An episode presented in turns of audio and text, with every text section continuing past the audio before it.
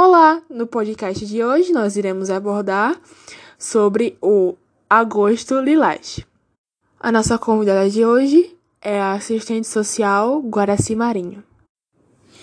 Olá, eu fui convidada para participar.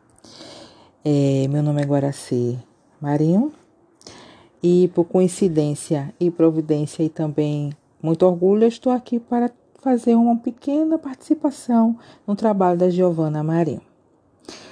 É, como vimos em todos os veículos de comunicação, o mês de agosto, é, e tem várias informações sobre a violência contra a mulher.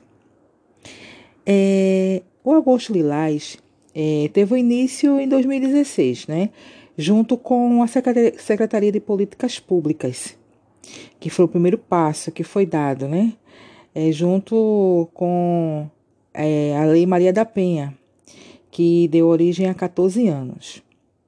As mulheres estão se conscientizando, denunciando, mas isso é bom. Isso faz com que a ideia desse projeto Maria da Penha é, possa fortalecer com medidas protetivas para o agressor ficar longe e não poder e elas não podem se calar. Outra observação e orientação que nós damos é os vizinhos souberem tem que tem que ajudar, tem que denunciar. Nós não somos responsáveis a se calar e omitir. Toda a sociedade tem que que estar tá em conjunto. Denuncie. Nós temos o 180 que temos acesso para poder fazer essa denúncia, poder ajudar. Porque juntas, uma mulher quando vai ajudar a outra, não está ajudando só uma, está ajudando uma sociedade. Nós temos é, é, situações das que defendem, dependem do marido. É, existe um trabalho né, nas secretarias municipais para que elas tenham suas é, independência, no caso, projetos que elas possam ter o seu trabalho, é, como artesanatos, como culinária, aprender e elas mesmas fazer a produção e elas mesmas poder ter sua própria independência. É, hoje, hoje nós temos é, diretamente a delegacia onde são é, orientadas as mulheres, no caso, violentadas. É, temos um, um, boletim de ocorrência que é feito e temos é, profissionais como policiais femininos para fazer essa orientação. É, temos as formas de agressões é, que eu posso estar tá fazendo aqui uma orientação, uma, uma pequena pincelada para ficar mais, mais, mais é, aberto. É, temos a forma moral, que diminui a honra da mulher, coloca para baixo, diminui a sua autoestima. A física, a gente não precisa nem citar, que é a violência, né? que chega até o feminicídio.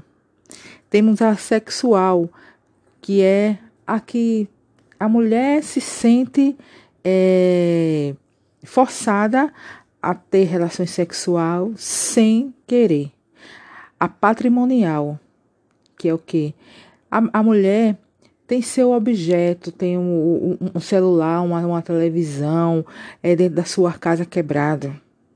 É, é, passa por cima né, do, do, da, dos seus direitos achando que, que, que tem posse e pode fazer e pode ter todo um, um conjunto de agressão. E a pior de todas, não deixando as demais para trás, a psicológica, o medo, a opressão, o amedrontamento, né? A mulher fica à mercê daquela situação por ter esse tratamento psicológico, por, por ter essa necessidade é, de, de, que, de se fechar com medo que o pior possa acontecer. É, 97% das mulheres já sofreram assédio, né, principalmente nas ruas, os ônibus, é, com olhar insistente, cantadas desejadas, comentários de, de cunho sexual, passada de mão. Temos lei que protege e fazem que os motoristas e cobradores é, acompanhem aos policiais um caso e chamem para ser realmente levado, levado a sério é, esse tipo de agressão voltada para a mulher. Então, para terminar um pouco do meu comentário, da minha participação, eu queria dizer que a vida começa quando a violência acaba. A violência contra as mulheres não pode ser calada. Tem que existir uma união. Nós não podemos nos calar, porque somos guerreiras, somos donas de si, temos nossas próprias vontades, nossos próprios objetivos e sonhos. Somos pais, somos mãe, mãe ao mesmo tempo e temos que sempre ter uma palavra e essa palavra tem que ser escutada. Obrigada.